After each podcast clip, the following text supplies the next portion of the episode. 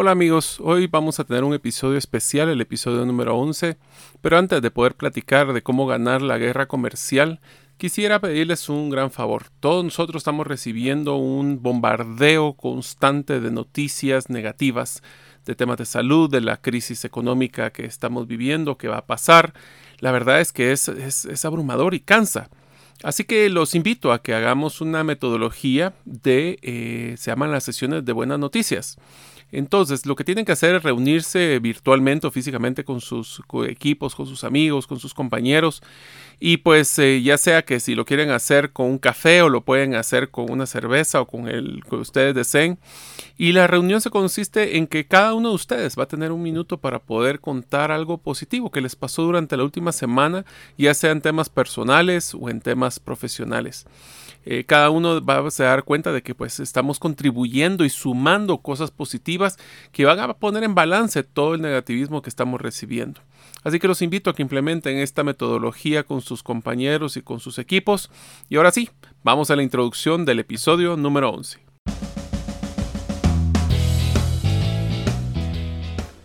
Bienvenidos al podcast Gerente de los Sueños, donde le brindamos las herramientas prácticas, competencias e inspiración para que los líderes de impacto cumplan sus sueños. Soy su anfitrión, Mario López Alguero, y mi deseo es que vivas la vida con pasión, resiliencia y templanza. Bienvenidos.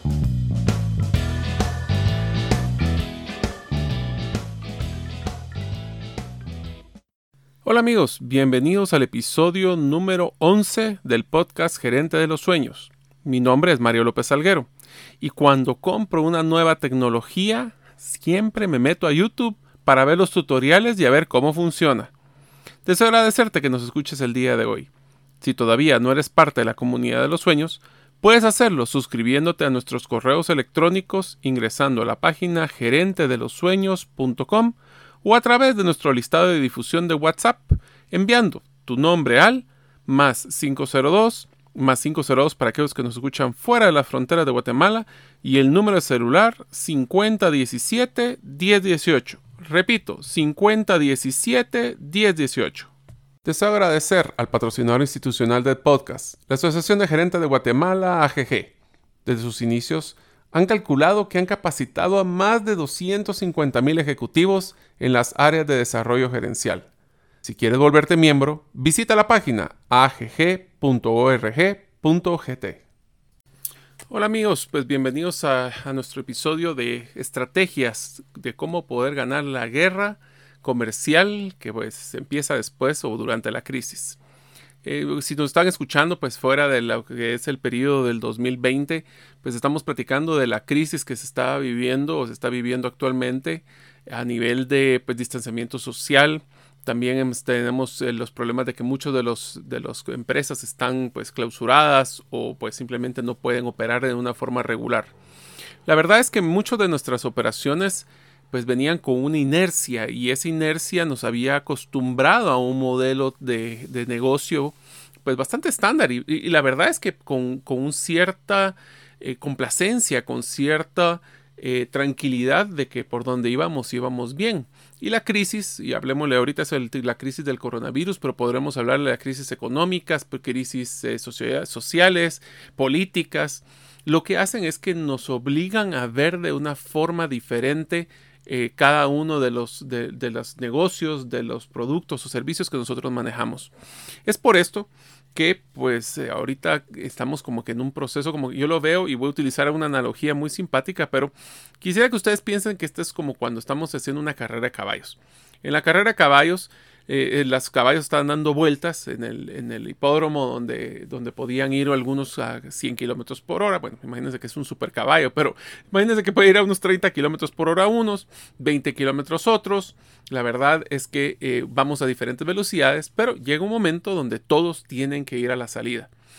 Una vez que estamos todos en la salida, ustedes pueden ver a los jinetes, pueden ver a los caballos que están nerviosos, están entusiasmados, están, algunos están muy energetizados para poder correr y poder avanzar, mientras que hay otros que tienen una cara de susto o que están preocupados de qué van a hacer, y hay algunos que se les nota en la cara que ah, simplemente, pues en la expresión guatemalteca, tiraron la toalla o simplemente pues se rindieron y ni siquiera van a hacer su máximo esfuerzo para tratar de ganar. Así es como estamos actualmente en un proceso de crisis. Veníamos con diferentes velocidades en nuestras empresas, eh, como hablamos anteriormente cuando hablábamos de las estrategias de supervivencia financiera, pues cada uno veníamos con diferente velocidad y ahorita todos hemos bajado a 10 kilómetros por hora. Ahora, lo importante de esto es de que no importa tu tamaño, puede ser que seas un caballo grande, puede ser que sea una empresa grande, puede ser una empresa pequeña, puede ser un emprendedor. La gran ventaja es que todos estamos saliendo juntos para eh, luchar y competir en un nuevo mercado con unas nuevas reglas, con nuevos consumidores, con diferentes tipos de comportamiento de compra. ¿Esto qué quiere decir? De que nosotros vamos a poder competir uno a uno y dependerá de nuestra actitud si ganaremos o no esta guerra comercial. Hoy les vamos a dar cinco reglas básicas que deberían de enfocarse y muchas recomendaciones de estrategias y algunos pues ejemplos de empresas que creo que están haciendo un buen trabajo. La historia dirá pues si finalmente ese trabajo va a ser recompensado. Vamos a hablar de cuál es el problema y el contexto eh, pues, que vivimos con la guerra comercial que se viene. Como todos ustedes, pues este contexto también significa de que muchas empresas se quedaron con inventarios que van a tener que liquidar. Hay algunas empresas de que si hacen un proceso muy agresivo de venta al inicio y su vienen de materia prima en China, por ejemplo, pues puede ser que se acaben sus inventarios, pues ya no van a tener nada que vender. Eh, entonces, ¿cómo podemos nosotros realmente ganar esta guerra que no es un sprint de 100 metros? Es una guerra, es una maratón, es donde vamos a tener que estar a largo plazo. Vamos a hablar un tema de también que me encanta y soy apasionado, que es eh, en inglés le llaman behavioral economics o las economías del comportamiento, donde vamos a entender ciertos factores del cambio de comportamiento que van a tener o ya tienen los clientes y que nosotros nos vamos a tener que adecuar. Vamos también a hablar de algunos tipos de promociones y de modelos de, descuentos eh, y algunas reglas bien importantes de esto, porque tenemos que tener mucho cuidado de que no se baje la percepción de valor de nuestros productos y servicios, porque si no, eso significa que en el futuro, pues simplemente comprarán por el, por el que es más barato. También vamos a hablar algunos ejemplos de campañas exitosas y pues también vamos a empezar con la con platicando de, bueno, y el contexto que tanto ha cambiado. O puede ser que no cambie tanto, puede ser que cambie mucho, poco o nada. Antes de empezar con las reglas, quisiera que hagamos un ejercicio mental que los invito para que piensen de veras cómo quieren ustedes estar en un futuro. Yo creo que todos nosotros pues estamos claros de que como mínimo, mínimo, quisiéramos salir de esta crisis pues como estábamos antes. Pero la verdad es que no deberíamos de apuntarle a esta metodología o esa mentalidad. Tenemos que luchar para tratar de regresar de esta crisis no igual, mejores de lo que estábamos anteriormente. Entonces, quiero que ustedes utilicen una, una, su imaginación y vamos a utilizar la imaginación como que estuviera viendo la película de Regreso al Futuro. En esa película, pues ustedes pueden utilizar el DeLorean, que es la máquina del tiempo, y quiero que viajen un año en el futuro. Y, pero que no solo quiero que viajen así solo por viajar, es que quiero que viajen en, y visualicen el mejor futuro posible que ustedes pueden tener como personas y también como empresas o como trabajo, dependiendo de lo que ustedes estén en su rol actual. Bueno, una vez que ya están, viajamos a 88 millas por hora, llegamos al futuro y quiero que ustedes imaginen, ok, dentro de un año, ¿cómo me quiero ver mejor? Eso significa ¿Cómo que, ¿Cuántos ingresos quiero estar recibiendo mensualmente o anualmente? ¿Qué tipo de utilidades? ¿Qué clientes son los que yo quisiera estar sirviendo? ¿Cuál es la necesidad que, que estoy cubriendo y por lo cual me vuelvo irresistible e imprescindible a cualquiera de mis nichos de mercado?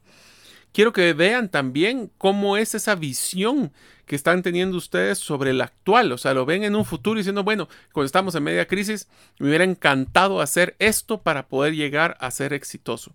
Es la primer trabajo que quiero que hagan. Es una visualización de un futuro posible y potencial positivo y qué es lo que deberíamos estar haciendo ahorita para ganar esta guerra comercial.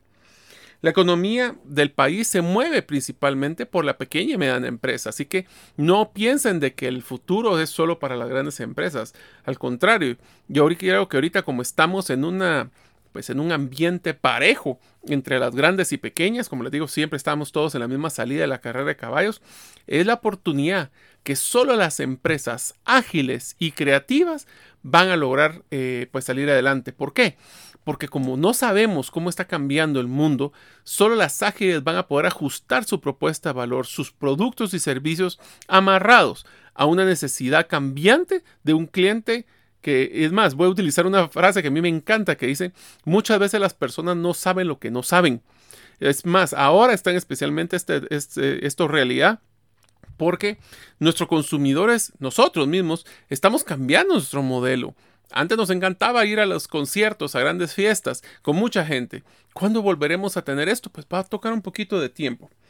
Eh, yo también les recomiendo, y estas son tres preguntas que, que, creo que se pueden preguntar todos. Uno es si deberían de estar vendiendo en estos momentos de crisis. Eh, la respuesta es sí, tiene que estar vendiendo. O sea, si ustedes sienten que no están vendiendo, es una oportunidad que alguien más puede ser que sí está llenando esa necesidad. La segunda parte es, ¿debería estar haciendo descuentos o una estrategia a largo plazo de descuentos o liquidaciones? La verdad es que eso funciona solo a corto plazo. No puede ser una estrategia sostenible porque si no, tenemos que tener cuidado de bajar la percepción de valor del producto o servicio. Puede ser que nos volvamos lo que llaman los americanos un commodity, un producto que solo lo ven. Eh, eh, hay tan poca diferenciación entre el producto mío con el de, la, el de la par que la verdad es que solo nos comparan por precio. Y eso es lo que queremos evitar. Nosotros tenemos que enfocarnos en vender valor. Si venden valor, el dinero ingresará. Es, em, por ejemplo, algunas de las recomendaciones que vamos a ver en las reglas es, si van a sacar una promoción, deben de tener mucho cuidado que tenemos que ponerle un límite de tiempo o un límite de cantidad de productos que van a poder ustedes dar con un descuento especial. La segunda regla que a mí me encanta en este tipo de promociones es siempre que den algo, pidan algo a cambio. En el momento que ustedes solo regalan, bajan la percepción de valor de su producto. Un ejemplo de esto, si ustedes están haciendo un descuento de, por ejemplo, un 50%, no es lo mismo que decir un 2 por 1. ¿Por qué? Porque el 2 por 1 yo le estoy pidiendo al cliente de que compre dos productos que ustedes van a necesitar al precio de uno. Entonces es un balance donde yo le puedo pedir al cliente, por ejemplo, otro formato de estos es, eh, si ustedes quieren darle un gran descuento en un modelo de membresía, pueden darlo, pero con un compromiso de compra recurrente por X cantidad de tiempo. Sí, yo creo que quiero que se quiten de la cabeza ya el concepto de que dicen que las personas no están comprando o que simplemente ya no tienen dinero. Eso no es cierto. Las personas siguen comprando. El, dinero sigue moviéndose, pero no de la misma forma. Los consumidores no estamos gastando en ahora cosas que tal vez eran triviales. Estamos cuestionándonos el, el valor de las cosas y de los servicios. Es por eso tan importante que nosotros, nos enfoquemos a estar recordando constantemente por qué la propuesta de valor de nuestro producto y servicio, por qué es que los dolores de los clientes que nosotros estamos cumpliendo, que nosotros somos indispensables para las personas, porque solo esas cosas indispensables son las que las personas están eh, comprando actualmente. Tenemos que recordarle al consumidor que ustedes son la solución de un problema y tienen que estar siempre en el top of mind, tienen que estar siempre eh, recordándose. Por eso es clave la hipercomunicación actualmente. Ahorita estamos eh, saturados de comunicación digital, pero por eso es que nosotros tenemos que estar hablando sobre y aclarando nuestros mensajes. Tenemos que pues tener mucho cuidado de tener eh, esos mensajes totalistas o, o de fracaso total eso de que nadie compra, eh, todos no tienen dinero, eso no es cierto y eso solo nos bloquea nuestra mente, así que evitémoslo a toda costa, porque si no, lo que vamos a parar haciendo es que nos vamos a convencer a nosotros mismos. Eh, nosotros queremos ser sostenibles en el tiempo y por eso es que nuestro enfoque ahora tiene que estar claro, a escuchar al cliente, entender dónde es que está doliéndole. ¿Por qué es que nuestro producto es tan importante para ellos? Y por eso tenemos que tratar de hacer también fácil la compra. ¿Eso qué significa? Nosotros a veces me, me utiliza una analogía que dice, usualmente nos gusta colocar la caja registradora a la par del baño cuando vamos a un restaurante. ¿Esto qué quiere decir? Es que cuando ustedes, por ejemplo, analicen su página web, y de repente pónganse a pensar, ok, si alguien quisiera comprar, ¿qué proceso tiene que ser? Tiene que llenar un formulario, tiene que irse con una persona, que tiene que ir a probarlo, que tiene que ver si le sacan un crédito. Eso es volver en la caja registradora a la par del baño. No estamos haciéndoselo fácil. Mi recomendación es, si alguien va a comprar, por ejemplo, por internet, no debería de tener más de cuatro clics, como muchos, idealmente tres, y no más de 10 minutos en poder hacer una compra, porque si no, simplemente se desesperan y la gente pues se retira. Tenemos que tener eh, mucho cuidado de que ahorita que vamos a tener, pues ya platicamos anteriormente, que recortar un poco de, grasa, eh, hay que evitar de que nosotros también cortemos músculo.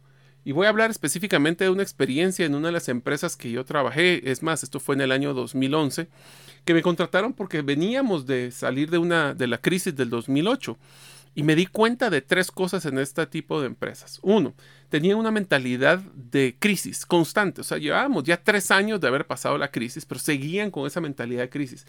Entonces, no se abrían hacia posibilidades, no se abrían a inversiones estratégicas, porque como todo teníamos que estarlo guardando, cuidando, cuestionando. A veces me daba risa porque pasábamos más tiempo cuestionando que ejecutando. El segundo punto que teníamos era que ellos habían cortado ya el punto de músculo y no solo grasa.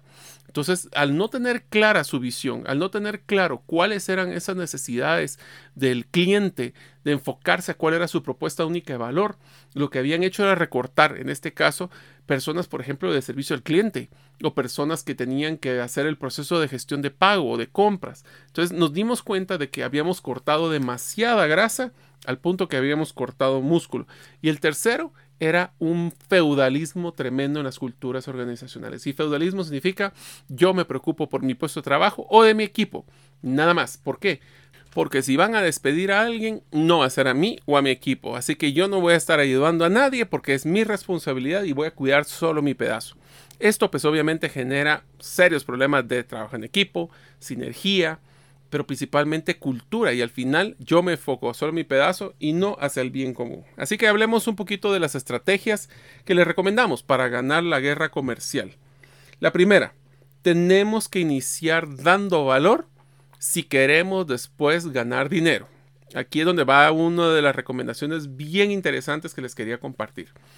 El comportamiento de nuestros consumidores siempre va enfocado y ahorita recuerden, estamos en un momento sumamente emocional, soy un momento donde las personas están con mucho estrés, eh, tienen mucha eh, frustración, tienen muchas hasta depresiones en algunos casos y lo que están buscando es a un guía que por los, pues, le dé un plan para poder salir eh, pues a ganar en una, esta batalla. Entonces, si ustedes son un proveedor de un cliente, y le dan una herramienta para que él sea más exitoso, logre sobrevivir y prosperar, esa persona, ese cliente se va a acordar de ustedes siempre. Yo me acuerdo perfectamente en el 2008 de la crisis que habían algunos proveedores de que solo se dedicaban a cobrar, que estaban más preocupados en su sostenibilidad y nunca se preocuparon por poder darme valor. Entonces yo lo que les recomiendo de entrada es, ustedes el día de hoy pueden hacer esto hoy vean cuáles son los principales dolores y problemas que tienen sus clientes. Esos problemas quiero que hagan ustedes un PDF, quiero que hagan un video, quiero que hagan un, webinar, quiero que hagan un curso en línea, no importa lo que ustedes quieran hacer. Tiene que ser idealmente sin costo y tiene que ir enfocado a cómo ustedes le van a ayudar a su cliente a sobrevivir y prosperar.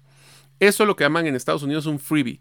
Un freebie es que eh, la persona va a poder tener una propuesta de valor tangible de soluciones de problemas que eh, les va a incrementar a ustedes su percepción, primero, de que son los expertos, segundo, es que están conociendo al cliente y tercero, más importante, es que les preocupa ese cliente. Así que busquen dar valor a través de propuestas que sean relevantes para los clientes, esa es la número uno. El segundo, que es uno que me encanta, eh, le llaman eh, el, enfocarse, reenfocarse en su propuesta de valor. Reenfocarse en la propuesta de valor es que significa es que nosotros, como ya estamos claros de que nuestros clientes, nuestros consumidores ya están cambiando y el mundo ya cambió, necesito cambiar mi forma de vender y de presentar a la empresa. Cuando digo reenfoque de, nuestra, de nuestro negocio, tiene que ir enfocado a tres cosas. El reenfoque de mis mensajes, el reenfoque de mis productos o ofertas y el reenfoque hacia los clientes. En este caso, hacia, hacia lo que es la propuesta de precios y promociones y ahí vamos a entrar un poquito a la economía de comportamiento. El mensaje. El mensaje ahorita no podemos estar eh, fuera del concepto de que yo también no los invito a que no estemos hablando siempre de crisis y el coronavirus. Creo que ya después de cierto punto, y como les mencioné en el inicio de este episodio, eh, tenemos que empezar a hablar de cosas positivas, pero tenemos que hablar de prosperidad y hablar de salir de esta crisis. Desde ya, ahorita podemos estar hablando ya de cómo vamos a salir de esta crisis. Así que el mensaje tiene que irse enfocado a la nueva necesidad del cliente. ¿Cómo sé cuál es la nueva necesidad? Preguntando. Recuerden, uno de mis valores personales que es relevancia es no suponer preguntar. Eso significa de que constantemente tenemos que estar pendientes de los clientes. Ah, ¿Cómo pueden hacer encuestas? Eh, pueden hacerlo a través de, yo personalmente les recomiendo mil veces que lo hagan en un uno a uno. Mejor si es con café, mejor si es con una llamada telefónica personal. Si no les funciona porque quieren hacerlo más masivo, pues posiblemente una encuesta, pero si la encuesta tienen que estar claros de que tienen que haber un valor hacia esa encuesta, si no los clientes simplemente no contestan. Y hasta pueden verlo como en las quejas que pueden estar recibiendo. Una queja puede ser el enfoque para generación de nuevos productos. Lo que pasa es que muchos de nosotros estamos tan enfocados ahorita en cortar grasa, en ver cómo vamos a sobrevivir, que no estamos escuchando a nuestro cliente. Por eso es tan importante que ahorita escuchen a su cliente constantemente. En unos momentos continuaremos con la segunda parte del episodio del podcast Gerente de los Sueños. ¿Sabías que en la página gerentelosueños.com encontrarás una sección de artículos y publicaciones que podrás encontrar como casos em-, empresariales, artículos interesantes y hasta videos? Dentro de los artículos del 2020 encontrarás uno llamado Marca País, promesa interna antes que externa, donde hablamos que una marca país debe de ser vendida a lo interno antes que externo y que debe ser un compromiso de todos los ciudadanos en unión y una promesa de servicio. El segundo que hablábamos era la oferta.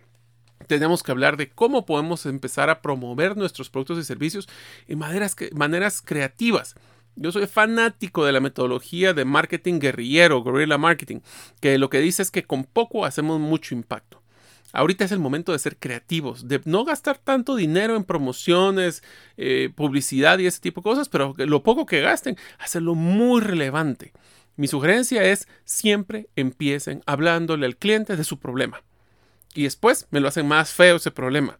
Y después le, le dicen ustedes por qué ustedes son la solución para ese problema. Deben de hablarle al cliente de lo que a él le duele. Si es así, los escuchará. Si no es así, los va a ignorar. Así que tenemos que ver nuevas vías digitales y si es digital tiene que ser de nuevo un mensaje muy claro, muy simple porque recuerden, las personas ya no leen correos electrónicos, ya no leen posteos en Facebook, ya no lo están leyendo, los escanean. Entonces háblenle lo que el cliente quiere escuchar con pocas palabras, es un arte y una ciencia, pero vale la pena. Hablemos de precios. Bueno, en el precio tenemos que dar, y aquí está mi sugerencia más que estar hablando de sí, pues tenemos que dar descuentos, pero recuerden, imagínense lo que fue la campaña del 2008 y lo que ustedes seguramente van a tener que vivir en este lanzamiento o esta apertura para que todos los caballos salgan corriendo. Todos van a salir con descuentos. Eso es lo más normal que va a estar. Que 2 por 1, que 30% de descuento, que vengan para el, el servicio, el mejor servicio por el mejor precio tenemos que ser diferentes. Tenemos que ser diferentes en el sentido de que si todos van a salir con porcentaje, adivinen qué. Ustedes mismos están degradando la propuesta de valor de todo su segmento, ni siquiera su propia empresa y su producto, de todo el segmento. Si ustedes entran en una guerra de descuentos con su, con su competidor, adivinen qué va a ganar. El consumidor. Pero ustedes no van a ganar mucho, estoy seguro de eso, porque simplemente están degradando. Y cuando termine la crisis eh, y el cliente se acostumbró, entonces va a pedirles otra vez el 40-50% y si no, ya no les vuelve a comprar. Por eso, la propuesta de esto, y hablando de la economía eh, de comportamiento, es tenemos que dar una mejor propuesta de valor. Y voy a hacer un ejemplo que sale en un libro que a mí me encanta, que se llama Misbehaving, que habla de, de mal portado, sería mal comportamientos que habla de un ejercicio que hizo un maestro con sus alumnos. Él vino y hizo un examen eh, de 1 a 100 y eh, pues la nota promedio era como 77. Todos estaban muy molestos, estaban enojados porque es muy baja las notas. Entonces lo que hizo él fue poner una nota de 1 a 140. Las mismas preguntas, las mismas soluciones, pero el promedio subió a 94. Y todos estaban muy felices. ¿Por qué? Porque no es tanto lo que nosotros damos, es la percepción de valor que tienen sobre nuestros productos. Esto significa de que los alumnos, cuando hablaban de un 94, era así, wow, era un montón, qué alegre, pero era sobre 140. Y cuando agarraban eso sobre 100 era un 77. Exactamente el mismo producto, exactamente el mismo servicio, pero con una percepción muy diferente. Tenemos que, tener mucho cuidado de que los clientes no perciban que le estamos quitando valor en vez de darle. Por ejemplo, si nosotros habíamos estado regalando, por ejemplo, si fuéramos una empresa de, venta de cloro y le estábamos regalando la bolsita pegada al bote y ahora ya no se la damos, las personas creen que les estamos quitando valor en vez de darle. Del otro lado, tenemos que tener mucho cuidado de qué propuesta de valor adicional estamos dando.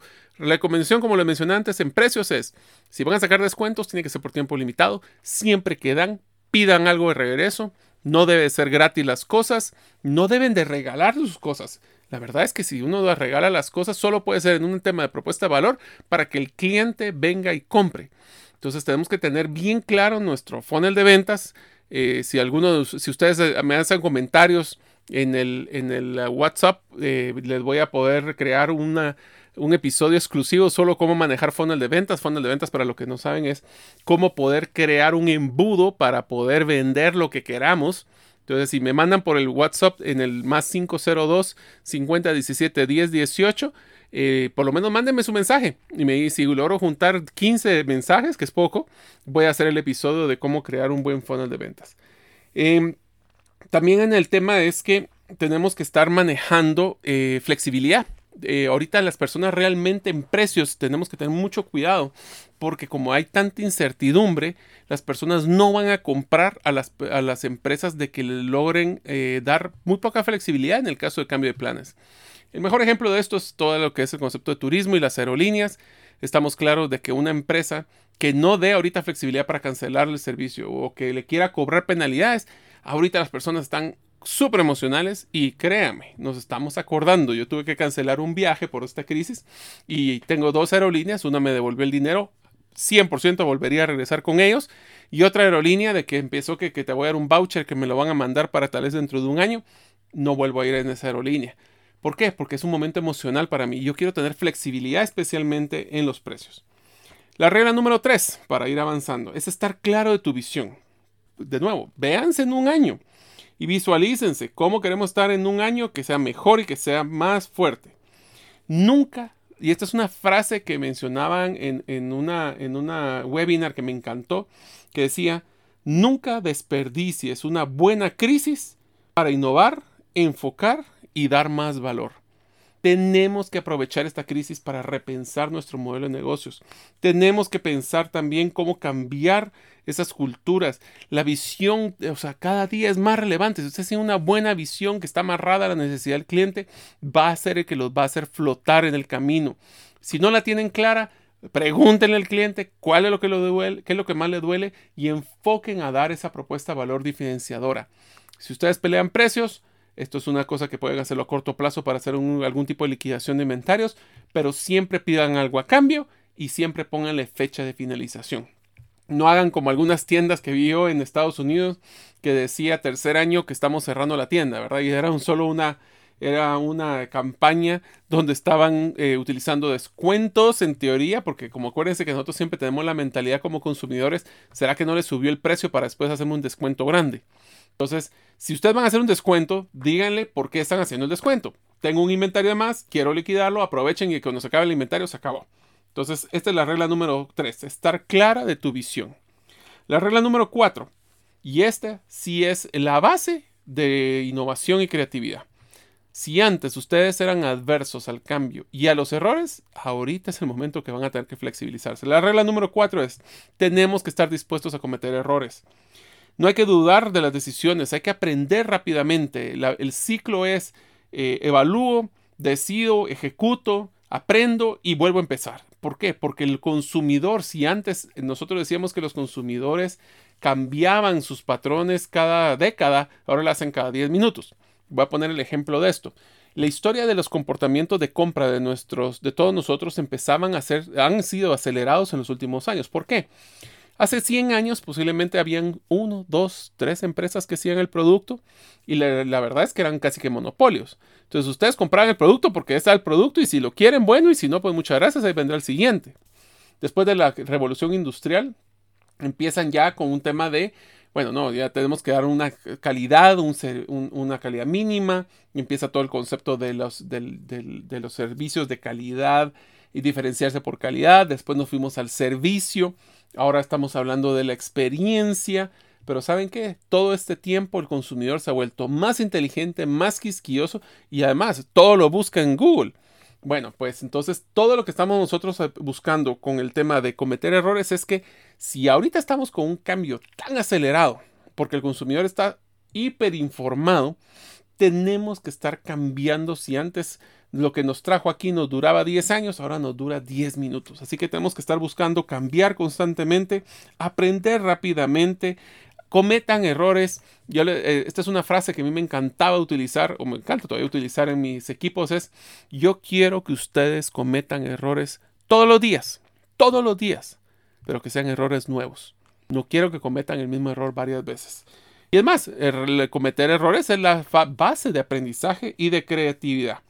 Así que eh, también tenemos que, por favor, no cometan errores de estar ahorita, y les digo porque acabo de recibir un par de correos que me dan ganas de matarlos, de personas que primero se nota que pusieron algún tipo de automático de campaña y estaban siendo muy poco sensibilizados hacia la crisis y hacia la situación de sus consumidores.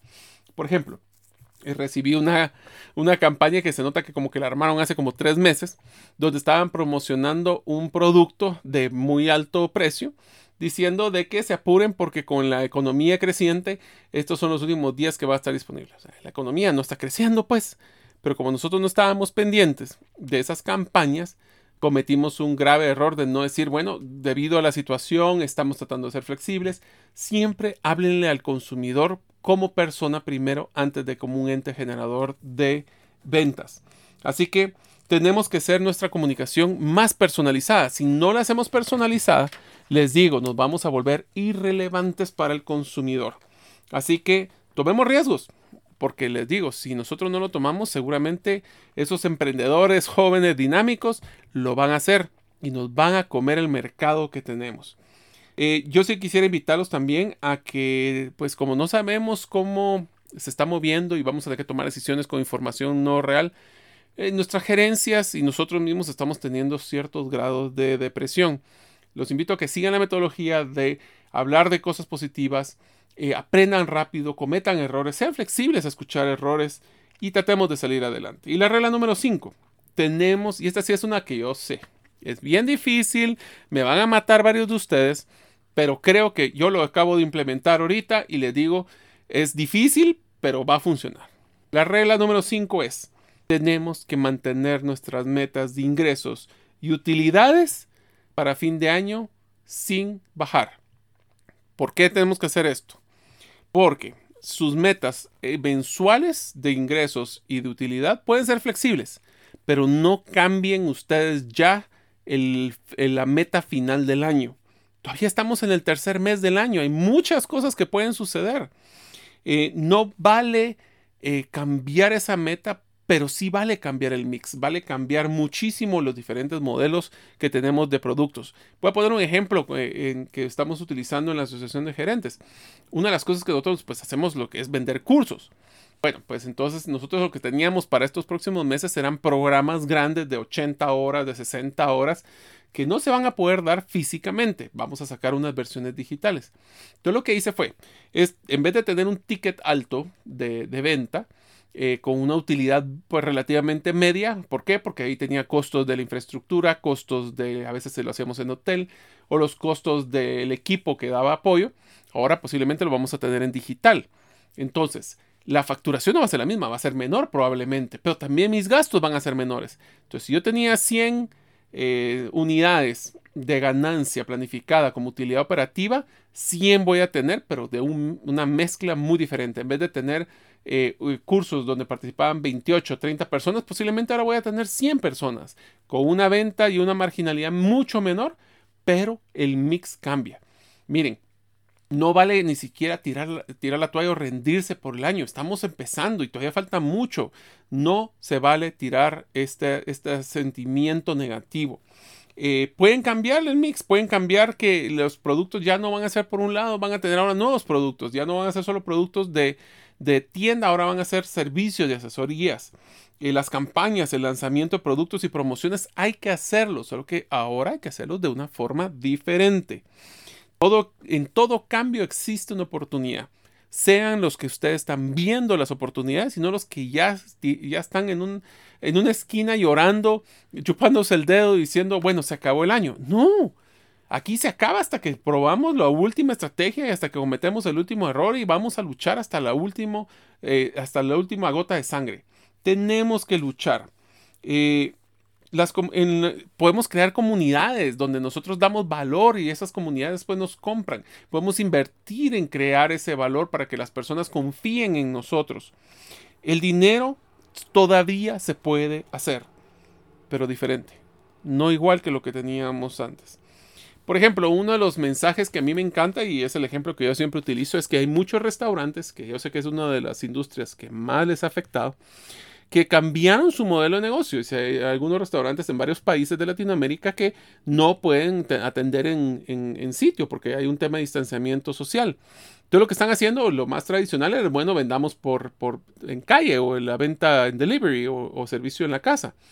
Pero aún así eso genera también en algunos restaurantes, especialmente los de alto gama, que no pueden estar empaquetando o no tiene el, la, el consumidor esa, esa pues, claridad de que puede ir a consumir a sus restaurantes preferidos a través del delivery. ¿Por qué? Porque están acostumbrados posiblemente a tomarse su copa de vino y a tomar una y hacer la, cena con la esposa. Eh, pero no lo están haciendo. Entonces, ¿qué es lo que están haciendo estos restaurantes? Hay varios que me encantan. Uno es que están empezando a armar kits de comida que no está terminada, sino que lo que hacen es que le mandan el, el kit para que el cliente pueda hacer sus últimos, la última parte de la cocina, para que esté caliente, para que esté en buen sazón como él le guste y pueda hasta quedar bien con la esposa o el esposo diciendo, miren, yo fui el que cociné. Eso ya esa parte. Pero y eso fue solo el, trasladar de un modelo de que podía vender en las, en las mesas a un modelo que puedo vender por la motocicleta, a un modelo donde puedo vender el producto ya no terminado. Y el siguiente, que es el que me encanta, es inclusive están haciendo clubes de comida donde les mandan los kits a un grupo de amigos, son tres, cuatro amigos, y ellos se conectan por internet con el chef para que juntos puedan cocinar y en vez de estar pensando solo en comida, es una experiencia culinaria con amigos virtual, pero pues obviamente tal vez con la esposa físicamente, pero pueden lograr solucionar estos, estos casos. Así que eh, si fuéramos, si tenemos que tener valentía, tenemos que tener las ganas de salir adelante. No se vale tirar en la toalla, no se vale decir que perdimos ya el año. Tenemos oportunidades solo si nosotros las queremos ver. ¿Los comportamientos de los consumidores han cambiado? Sí, pero podemos salir adelante si ustedes quieren, eh, pues juntos. Así que aprovecho para agradecerles a ustedes el día de hoy eh, algunos de los temas también que tenemos que tener claros es que las campañas pueden ser creativas, las promociones pueden ser creativas. Eh, mi recomendación es traten de balancear utilidad con flujo de caja. Tenemos que conseguir el dinero ahorita para poder sobrevivir, pero no sacrificando el futuro. La guerra comercial viene. Se está abriendo la puerta para que todos los caballos salgan corriendo. Mi pregunta es si ustedes están listos con la primero actitud correcta tienen claro sus herramientas de venta, qué productos son los que quieren y priorizar esos productos de una forma de rentabilidad, de rotación, inclusive cuánto se requiere de flujo para poder vender cada producto.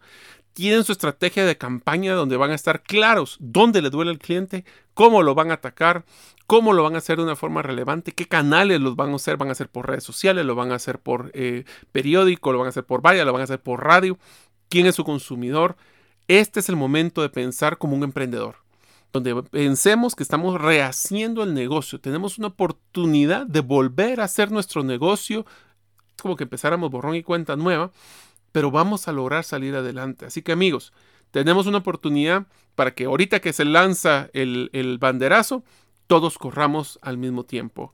Espero que estas oportunidades de, contenido les estén sirviendo. Me encanta poder prepararlo con mucho cariño hacia ustedes y esperamos que este episodio de Gerente de los Sueños les sirva para que no solo sobrevivan, prosperen, sino que cumplan sus sueños. Pero para eso hay que soñar y ejecutar para poder llegar a estos. Que tengan muy feliz día. Gracias por escuchar el episodio de hoy de Gerente de los Sueños. Recuerda que para lograr cumplir tus sueños solo debes de ponerle fecha y tomar acción. Las notas y material complementario de cada episodio puedes encontrarlo en la página gerentedelosueños.com. La música que han escuchado es Feeling Good de Kevin MacLeod y pueden encontrarla en incompetech.com. Hasta la próxima y que sigamos haciendo nuestros sueños una realidad.